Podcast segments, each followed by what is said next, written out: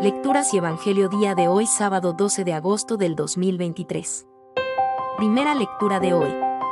Amarás al Señor, tu Dios, con todo el corazón. Lectura del libro del Deuteronomio. Moisés habló al pueblo, diciendo, Escucha, Israel, el Señor, nuestro Dios, es solamente uno. Amarás al Señor, tu Dios, con todo el corazón, con toda el alma, con todas las fuerzas. Las palabras que hoy te digo quedarán en tu memoria, se las repetirás a tus hijos y hablarás de ellas estando en casa y yendo de camino, acostado y levantado, las atarás a tu muñeca como un signo, serán en tu frente una señal, las escribirás en las jambas de tu casa y en tus portales. Cuando el Señor, tu Dios, te introduzca en la tierra que juró a tus padres, a Abraham, Isaac y Jacob, que te había de dar, con ciudades grandes y ricas que tú no has construido, casas rebosantes de riquezas que tú nos has llenado, pozos ya excavados que tú no has excavado, viñas y olivares que tú no has plantado, comerás hasta hartarte. Pero, cuidado, no olvides al Señor que te sacó de Egipto, de la esclavitud. Al Señor, tu Dios, temerás, a Él solo servirás, solo en su nombre jurarás. Palabra de Dios. Salmo responsorial, Salmo 17. Yo te amo, Señor, tú eres mi fortaleza. Yo te amo, Señor, tú eres mi fortaleza.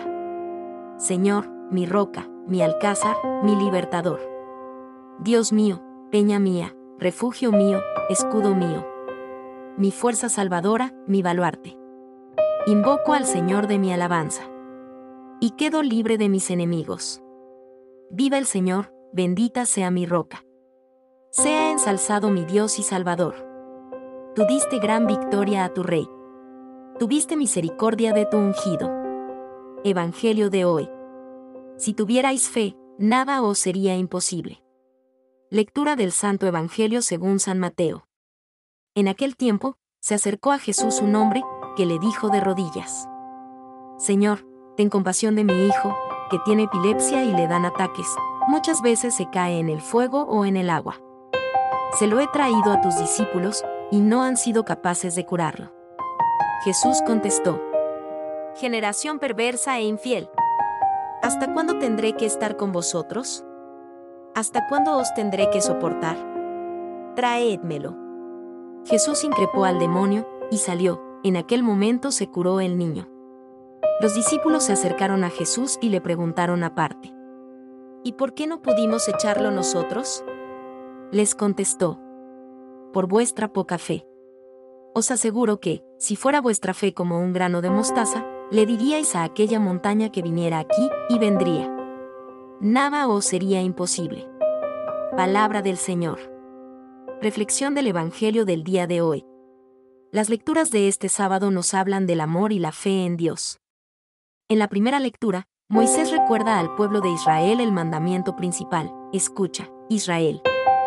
El Señor, nuestro Dios, es el único Señor. Amarás al Señor, tu Dios, con todo tu corazón, con toda tu alma y con todas tus fuerzas. Él les dice que deben grabar estas palabras en su mente y en su corazón, y que deben enseñarlas a sus hijos, hablar de ellas en su casa y en el camino, atarlas a su mano y a su frente, y escribirlas en las puertas y en los postes de su casa.